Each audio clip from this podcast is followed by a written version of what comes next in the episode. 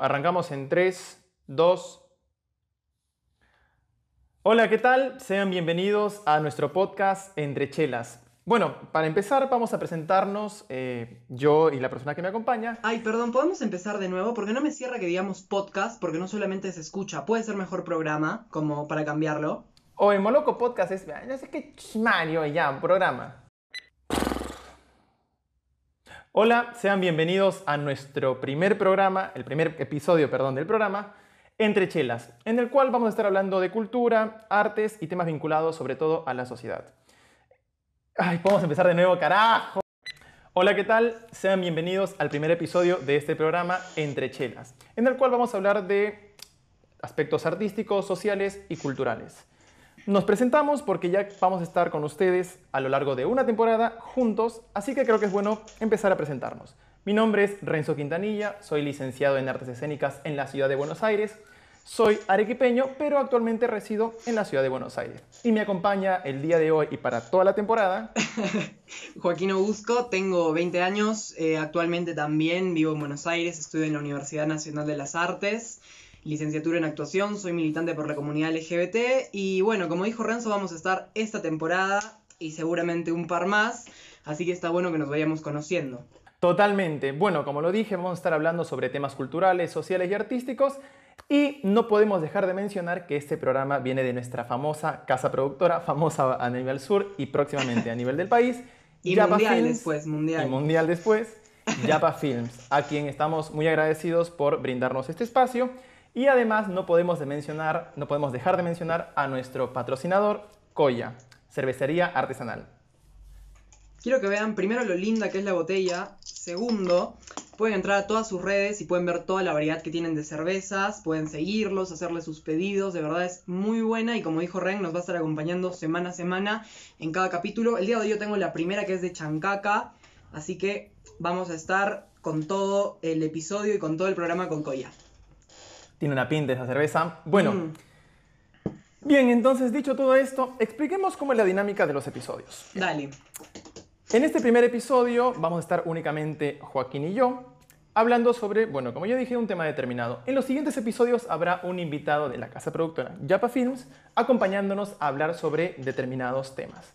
Y el día de hoy el tema escogido para esta charla es, dígalo por favor educación artística en las escuelas. Primero que nada quiero agregar solamente para continuar los lugares en donde nos pueden ver. Nos pueden ver en todas las redes sociales de Yapa, Instagram, Facebook, en el canal de YouTube de Yapa también va a estar el programa. Y el podcast lo pueden escuchar en Spotify, en Amazon Music, en Apple Podcast y en un par más. Así que seguramente ahí compartimos la info. Y como dijo Renzo, el día de hoy arrancamos hablando sobre educación artística en las escuelas. Totalmente cierto. Bien. Entonces, em, partamos un poco de nuestra experiencia. ¿Qué es lo que hacíamos nosotros en, el curso de arte en, el colegio? ¿no? Partamos de, ahí. Sí. ¿Quieres empezar? Con Ren nos conocimos. Empiezo, empiezo. Con Ren nos conocimos en el colegio hace unos añares, quizá 10, 10 añitos por ahí. Más o menos.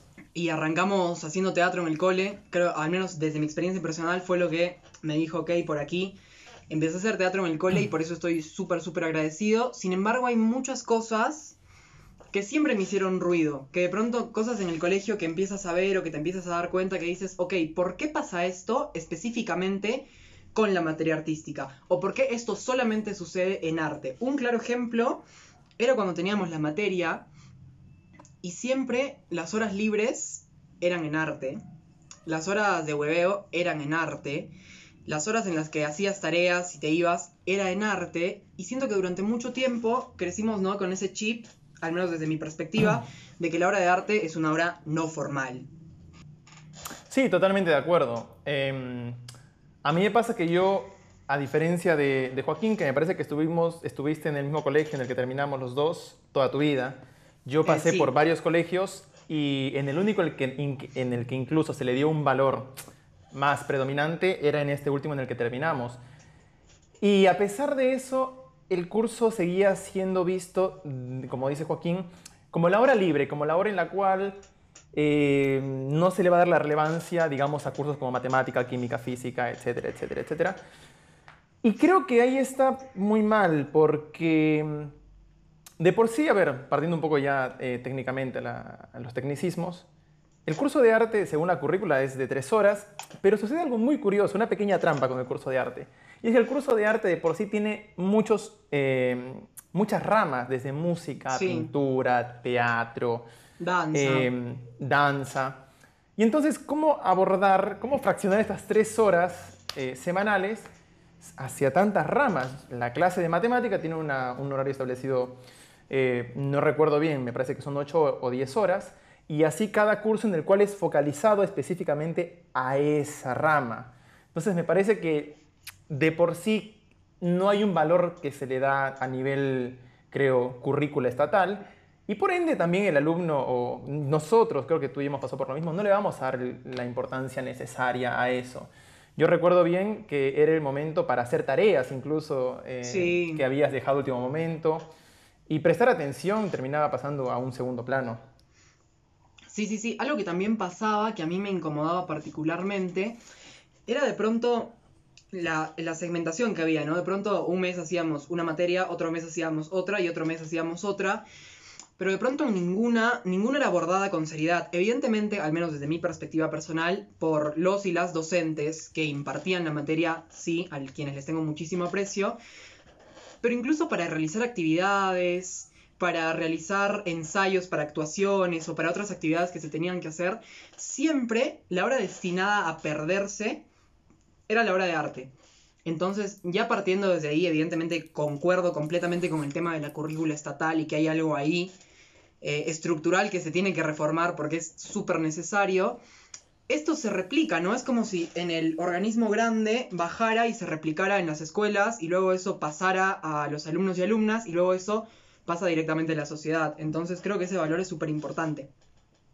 Sí, sí, concuerdo totalmente con eso. Eh, hay un valor que, que desde arriba no se le da y evidentemente mientras va, va yendo cada vez más abajo, no va a modificarse eso. Y mm, algo que también quería decir sobre, mm, sobre este tema era también cómo nos aprovechamos del, del tema de que, como alumnos, de que como el arte es expresión, tenemos todo el derecho de, eh, digamos, una libertad mayor y cómo nosotros como alumnos nos agarramos de eso, de por sí, que está, me parece perfecto, el arte es un lugar para desarrollarse, para vincularte de otra forma, desarrollar nuevas eh, habilidades, pero es un lugar en el cual eh, nos agarramos de eso y terminamos haciendo cualquier cosa.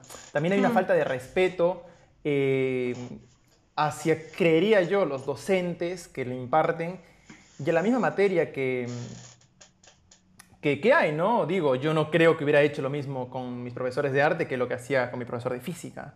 No había forma. Claro, claro, creo que ese es un, un poco eso mismo, ¿no? Que de pronto el valor que se le asigna a nivel escolar o a nivel gubernamental es el mismo que el alumno o la alumna lo va a replicar. Y creo que a nivel personal eso deja una, deja una huella muy marcada. Algo que tengo muy claro, también parto de una experiencia, experiencia personal, que recién le empecé, le empecé a dar otra impronta al arte cuando empecé a hacer teatro profesionalmente por fuera. Sí. De pronto venía en un lugar en donde yo, para mí, consideraba el espacio de arte en la escuela súper importante y muy constructivo y con mucho respeto, y me daba cuenta que afuera, a nivel profesional, es 50 veces más, incluso más. Y creo que a nivel personal, eso ya te deja un mensaje y una huella muy marcada. Que si es que no te vinculas con el curso artístico en la materia, sales del colegio, creces y vives creyendo que evidentemente el arte es una rama que uno no es fundamental y sí lo es, que dos no es necesaria y también lo es y que no merece ni respeto ni representación. Entonces creo que ahí ya podemos ver una réplica a nivel social súper grande. Esto está buenísimo, como no puedo Sí, parar de eso es lo que te iba a decir, está buenísimo. Em, y algo que me parece también eh, importante, vengo diciendo la palabra importante todo el programa, lo siento mucho, En loop, en loop. es cómo, sí, es cómo repercute esto en los alumnos, porque más allá de las, eh, bueno, poniéndome otra vez técnico, las habilidades duras que aprendemos, digamos, hay un tema que el arte te brinda las habilidades blandas sobre la empatía, eh, la perspectiva de eh, codificar eh, otro tipo de lenguajes, etcétera, etcétera, etcétera, que son fundamentales, creo, en cualquier trabajo. Muchas veces escuchaba de que muchas empresas buscan ahora en profesionales eh, habilidades blandas, desarrollo de las mismas, de una empatía, de poder trabajar en equipo, en grupo. Y creo que eso es algo fundamental en el arte y por lo cual, si en el colegio no le diste una importancia de vida, va a terminar siendo un problema eh, después. Sí, creo que hay también otro tema que recuerdo en, el colegio, es el tema del grado de competitividad que tenía el arte.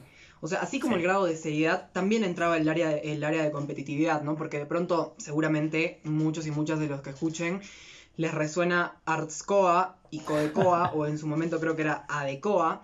Adecoa. Y yo recuerdo, claro, y yo recuerdo que Adecoa era un momento, un momento, era un súper evento en el colegio y nos hacían ir al estadio y era obligatorio, o sea, partiendo de eso, que era obligatorio ir al estadio a apoyar y a la apertura y a los partidos.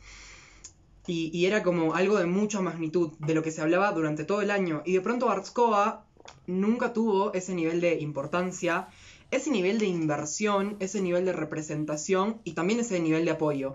De pronto las personas que fuimos en algún momento a Artscoa primero que éramos siempre las mismas y que siempre nos llevaban para hacer lo mismo, nos daban espacios de 10, 15 minutos, la organización nunca se preparaba y creo que eso también habla de todo cómo todo se conecta con lo que venimos hablando. El tema del valor también tiene que ver con la, el tema de la competencia, ¿no? El tema de cómo darle los espacios que son necesarios.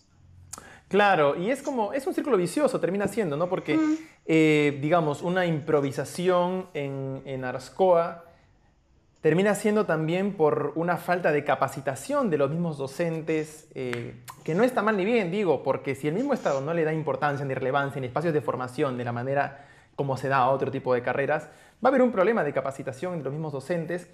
Y por ende su, competencia intraescolar eh, va a terminar siendo también débil, como en Adecoa no digo que, no sé, la verdad, en Adecoa sí hay profesionales formados, pero yo sé que a nivel país, como todos sabemos, el deporte juega una rama fundamental en, la formación que tenemos en el colegio, sin ir más, más lejos, en la selección de fútbol.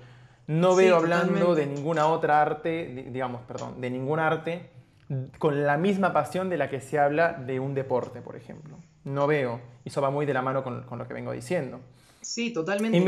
Ni la descentralización ni la visibilidad, ni los espacios. Entonces, yo parto mucho, o sea, siempre que, hablo sobre estos temas que son súper complejos de tratar y muy extensos, yo parto mucho de la educación, ambientándolo a que en la infancia, onda, niñez, cuando son adolescentes, en toda la etapa de desarrollo, es donde adquirimos todas las herramientas y todos los conceptos que luego replicamos en la sociedad. Evidentemente, si es que a uno no se le da el valor, no podemos esperar que luego el valor mágicamente aparezca. Bueno, para mí es eso.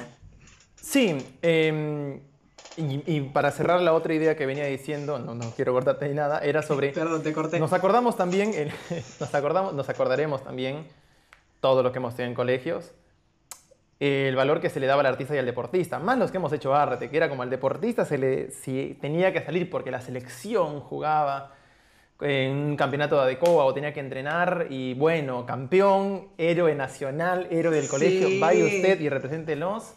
Mientras que si ibas a hacer una obra de teatro y era como, no sé, ¿estás seguro que tienes que salir? Que venga en todo caso la, la, persona que tiene que sacarte. O sea, había un favoritismo innegable en, en este tipo de aspectos.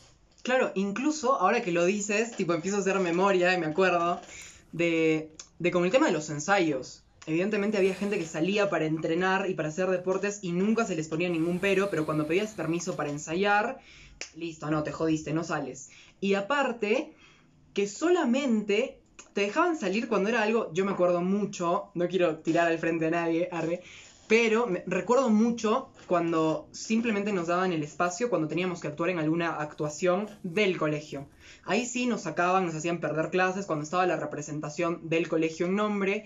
Y otra cosa, todo el dinero que se destinaba para los deportistas. Me parece perfecto. Como, ok, vamos a apoyar el deporte, sí, también es algo muy necesario apoyar, que ya se hace igual. Lo apoyaban, lo apoyaban, lo apoyaban. De pronto subvencionaban hasta los viajes. Y cuando pedíamos que nos subvencionen un teatro para poder hacer una obra que tenía un tema social muy importante, habían un millón de peros o no había presupuesto con comillas enormes, no me alcanza la sala. Nunca hay para presupuesto para el arte, nunca. Sí, sí, sí, sí, sí. Nunca hay hacer presupuesto para el comillas. arte, nunca. Sí, sí, sí, sí, sí. Sí, eh, a, a ver, ojo, no quiero decir que el deporte no es necesario, me parece también fundamental y vital, nos parece a los dos. Nos pero después. después, claro, pero hay un claro favoritismo con respecto al arte Hmm. y al deporte. Eh, sin ir más lejos, no recuerdo bien quién dice esta frase, pero el fútbol es de las cosas menos importantes la más importante. Entonces, ese tipo de frases habla mucho sobre la concepción que tenemos en base a estas dos vertientes, que el deporte y el arte, que su, digamos, su paralelismo va desde el colegio, ¿no? Eh, es como blanco y negro, malo y bueno, popular e impopular, más o menos termina siendo una, una noción así. Y diciendo todo esto, ¿cómo, cómo crees tú, eh, cómo creerías tú, Joaquín, que esto repercute en la sociedad? En una sociedad como la peruana, digo, en Latinoamérica. Bueno, arranco diciendo cómo creo que repercute y luego también creo que podríamos charlar un poco para también condensar ideas, cuáles serían formas desde nuestro lugar para empezar a cambiar un poco esto, ¿no? Primero que nada creo que cómo repercute es muy claro el nivel de importancia que le damos a los sectores artísticos y a los sectores culturales. Eh, hay muchos puntos que se pueden tocar. Por ejemplo, yo siempre recuerdo hace muy poco el Ballet Nacional del Perú realizó una muestra en la cual habían bailarines que estaban realizando presentaciones y de pronto entraron un grupo de hombres y empezaron a comentar que el bailarín era un maricón, que el bailarín este, tenía que irse a hacer cosas de nenas, como aparte que es un pensamiento súper troglodita, Durísimo, sí. que sí. eso es una, una muestra muy clara de el concepto que tenemos, ¿no? Como todos los estereotipos se forjan ahí y también sobre la importancia que le damos. La gente no consume teatro, creo que cada vez empieza más a consumir teatro, pero, pero no se le da el valor, el público no está formado, creo que es muy importante que se empiecen a hacer más presentaciones, que empiece a haber formación directamente para que se pueda formar un público, que acá en Arequipa hay muchas personas que van al teatro, pero son el, mismo grupo reducido, sí, que se valora un montón, pero creo que eso es muy importante, como a nivel social, la repercusión de lo que se aprende en el colegio es muy clara, muy, muy, muy, muy, muy, muy, muy, muy clara. Ah, eso lo cortamos. Ah. Sí. eh, y también hay algo que, que, bueno, siguiendo con lo que tú dices, que esta ignorancia, creería yo, va por un lado de que el... Y es algo que, o sea, parece muy rebuscado, de repente me dirán ustedes, no sé, las cuatro o diez personas que nos vayan a ver, eh, que, miren, a ver, vamos a ver, el, lengua, el arte como cualquier otra cosa en el mundo tiene sus propios códigos. Entonces, al tener códigos, termina siendo un lenguaje. Un lenguaje como el francés, el inglés, el portugués, el holandés, etcétera, etcétera, etcétera. Son códigos que nosotros vemos artísticamente y los transmitimos, los codificamos en un evento artístico, teatral, espectáculo, como queramos decirle. Como se ha demostrado, los lenguajes o la gran forma de aprender lenguajes, mejor dicho, la forma de aprender varios lenguajes, es una forma distinta de percibir el mundo. ¿Por qué? Porque en cada lenguaje hay palabras que no pueden traducirse literalmente porque simbolizan otra cosa. Lo mismo sucede con el arte, o sea, a entender el lenguaje que a mí me parece fundamental, que, y me parece que creo, me, no, estoy, no estaría seguro si está o no en la currícula, el lenguaje cinematográfico, digamos, el, dentro del curso de arte, enseñar eh, cine, entender el lenguaje cinematográfico. Me parece que no está, yo no lo tuve ni remotamente cuando estuve en el colegio. No, tampoco. Eh, pero creo que de ahí parte de entender los distintos lenguajes teatrales que hay y cómo esto ayuda a ver el mundo de otra forma. Como cualquier lenguaje. Si aprendes francés, probablemente entiendas de otra, de otra forma algunas cosas. Si te aprendes inglés a la perfección, entenderás. Si aprendes chino, emprenderás de otra forma el mundo. Y lo mismo sucede con el arte. Encima, algo tan sensible que nos vincula siempre con, con el exterior, con el otro, que me parece fundamental. Una empatía que creo que de la cual carece, por lo que cuentas, además del Ballet Nacional. Hay una total Sí. falta de empatía eh, en eventos como esos. Sí, para mí también tiene mucho que ver, bueno, como para condensar todo lo que hemos charlado, el tema de cómo podemos empezar a abordar estas conversaciones y desde el lugar en el cual nos encontramos, qué es lo que podemos hacer, a mí me parece importantísimo y creo que hay proyectos, no me quiero meter de lleno en política, pero hay muchos proyectos que salen ahora que están incrementando todo lo que es el área cultural, artística que me parece importante. Por favor, a todas las personas que vean esto, importante tener en cuenta el área cultural y artística antes de votar.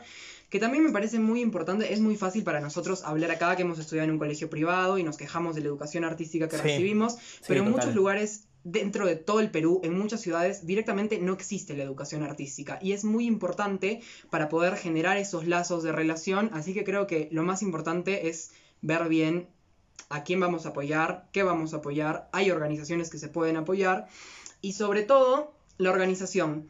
Creo que muchas cosas, y más como artistas, las conseguimos hablando, comunicando, organizando, uniendo firmas, uniendo temas. En las escuelas es algo que se puede hacer. Cuando pasaba algo con el tema del no presupuesto para el teatro, de pronto íbamos y hablábamos y se presentaban propuestas para que se pueda hacer. Y creo que la organización es fundamental en el mundo artístico.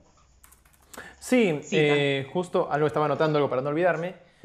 Em, yo creo que para cerrar esto que tú dices, hay un tema con, la educación que de por sí, a ver, me pongo a pensar, aquella persona que em, tiene que caminar una hora para ir al colegio, dos horas para ir al colegio, y encima en el colegio no se le enseña, el arte es algo que pasa a último grado, evidentemente al crecer, como cualquiera, si a ti te enseñan, te dicen que esto es la última rueda del coche, probablemente cuando crezcas esto para ti sigue siendo la última rueda del coche.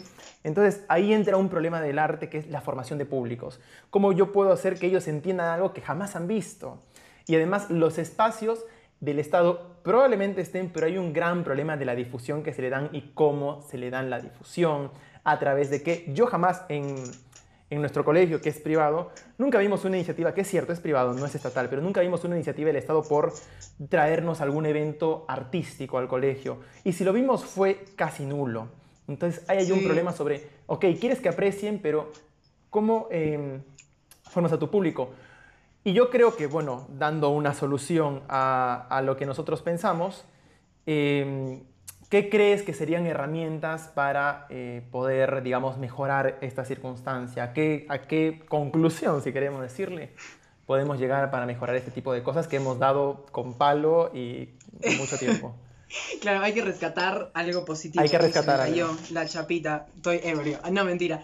Pero, salud, creo que es muy importante la organización como una herramienta entendiendo para mí, ¿no? La organización como una herramienta de conversación, de visibilización, de pelear por nuestros derechos como artistas. Quizá en el cole también hay, o sea, es mentira que el artista es cuando sale del colegio. Hay gente en el colegio que le da mucha importancia al arte y hay muchos artistas que en el colegio hablábamos sobre estos temas y lo cuestionábamos. Primero, una herramienta que siempre nos va a servir es la organización, el comunicarnos, hablar y reclamar, creo que es lo principal.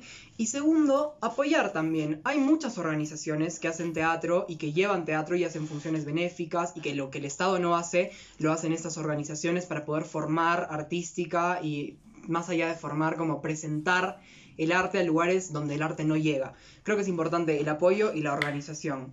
Esa es mi conclusión.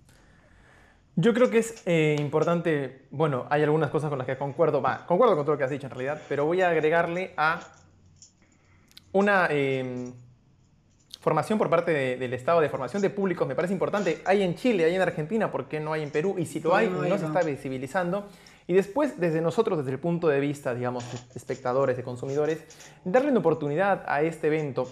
Y el darle una oportunidad conlleva a otra cosa, como a un deber nosotros como artistas de no ser, eh, y lo hablo por todos, creo que todos lo hemos sido en algún momento, pretenciosos, como no me entienden no me entienden por eso. No, a ver, estamos eh, tratando de formar un público, por ende, no puedes meterle, no sé, una tragedia yugoslava, que se formó una tragedia rusa que nadie conoce. Entonces, yo creo que la formación de público, eh, tanto de lugares que, bueno, forman espectadores, tiene que ir de la mano con los eventos que existan. Entonces yo creo que fundamentalmente nosotros como artistas debemos ir en un proceso como enseñar a, cualquier persona sobre determinada, eh, un idioma, matemáticas, etcétera, empezar a formarlo de a poco, enseñarle los valores para que poco a poco pueda seguir apreciando eh, con más complejidad los valores artísticos existentes, no solo en el Perú, sino a nivel mundial. De acuerdo. creo que estas son nuestras conclusiones, ¿no? Y con esto cerramos el programa. Un montón, hemos charlado de muchas cosas. Es un tema muy amplio, pero creo que es importante recalcar que como hemos empezado hablando de esto, todo tiene este tinte y todo se relaciona, así que les invitamos a que puedan ver todos los episodios con los y las invitadas que estén y agradecerles de nuevo a Koya por permitirnos estar aquí. Por favor, búsquenlos y a nuestra casa productora Yapa Films y a ti, amigo Renzo, un trabajo trabajar contigo hace 10 años que estamos y seguiremos. Totalmente, queremos agradecer, eh, bueno, nuevamente voy a hacer los agradecimientos ya que lo dijiste, voy a volverlos a decir igual, eh, a Yapa Films por este espacio y eh, a Koya por también apoyar la cultura, el arte y todos estos temas vinculados sobre todo a la sociedad, a lo social. No se olviden de vernos cada semana, que vamos a presentar un nuevo episodio cada semana. Y bueno, la próxima semana vamos a tener, como les dije en un principio, un invitado, y esta vez de Yapa Films, hablando de eh, temas como los que hemos hablado el día de hoy. Es sorpresa, no vamos a spoilear nada. Así que bueno, con eso creo que cerraríamos el programa. Nos vemos la próxima semana. Muchas gracias por vernos. Y bueno, hasta la próxima semana. Nos vemos. Chao.